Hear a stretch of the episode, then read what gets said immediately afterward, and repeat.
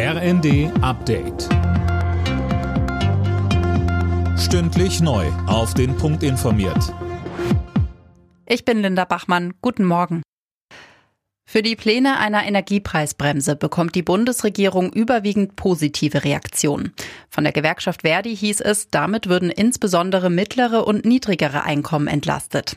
Auch in der Opposition begrüßt man grundsätzlich die Pläne. Die Union kritisiert aber fehlende Details. Fraktionschef Merz. Wir werden es jetzt begleiten, konstruktiv begleiten, so wie der Bundeskanzler das äh, völlig zu Recht aus seiner Sicht auch äh, gesagt hat. Äh, wir behalten uns allerdings auch Zustimmung oder Ablehnung vor, bevor wir nicht die konkreten Gesetzgebungstexte der Bundesregierung sehen.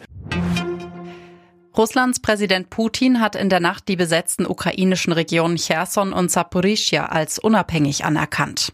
Heute will sich Russland vier besetzte ukrainische Regionen einverleiben. Das Ganze soll bei einer Zeremonie in Moskau über die Bühne gehen. Mehr von Dirk Justes. Dabei werden Abkommen über die formelle Aufnahme der Gebiete Donetsk, Luhansk, Cherson und Saporischia in die russische Föderation unterzeichnet. Putin will auch eine Rede halten. Im Zentrum von Moskau sind zudem Feierlichkeiten zur Annexion geplant.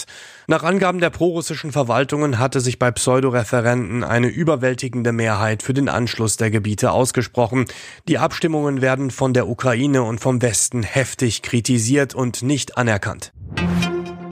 Um die Menschen angesichts der hohen Inflation zu entlasten, fordert die Linke, die Mehrwertsteuer auf Grundnahrungsmittel auf Null runterzusetzen. Über einen entsprechenden Antrag soll heute im Bundestag beraten werden. Er hat allerdings kaum Aussicht auf Erfolg.